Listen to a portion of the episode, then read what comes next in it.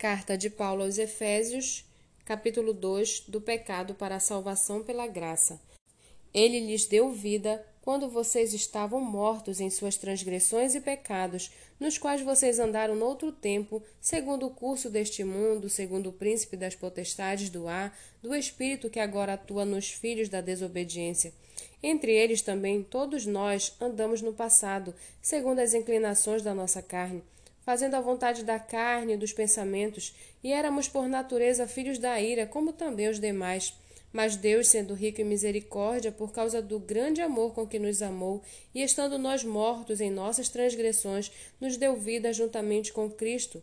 Pela graça vocês são salvos, e juntamente com Ele nos ressuscitou, e com Ele nos fez assentar nas regiões celestiais em Cristo Jesus Deus fez isso para mostrar nos tempos vindouros a suprema riqueza da sua graça em bondade para conosco em Cristo Jesus. Porque pela graça vocês são salvos, mediante a fé, e isto não vem de vocês, é dom de Deus. Não de obras para que ninguém se glorie, pois somos feitura dele, criados em Cristo Jesus para as boas obras, as quais Deus de antemão preparou para que andássemos nela. Portanto, lembrem-se que no passado vocês eram gentios na carne, chamados em circuncisão por aqueles que se intitulam circuncisão, que é feita na carne por mãos humanas. Naquele tempo vocês estavam sem Cristo, separados da comunidade de Israel e estranhos às alianças da promessa, não tendo esperança e sem Deus no mundo. Mas agora, em Cristo Jesus, vocês que antes estavam longe foram aproximados pelo sangue de Cristo porque ele é a nossa paz. De dois povos ele fez um só, e na sua carne derrubou a parede de separação que estava no meio, a inimizade.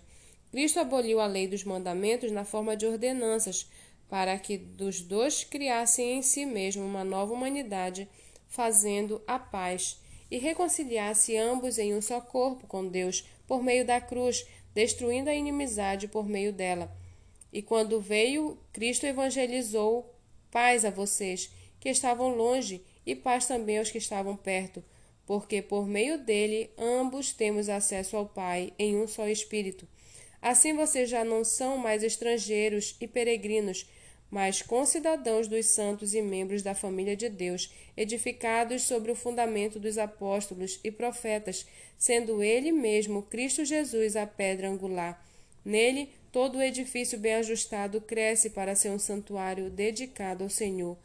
Nele também vocês estão sendo edificados junto com os outros para serem morada de Deus no Espírito.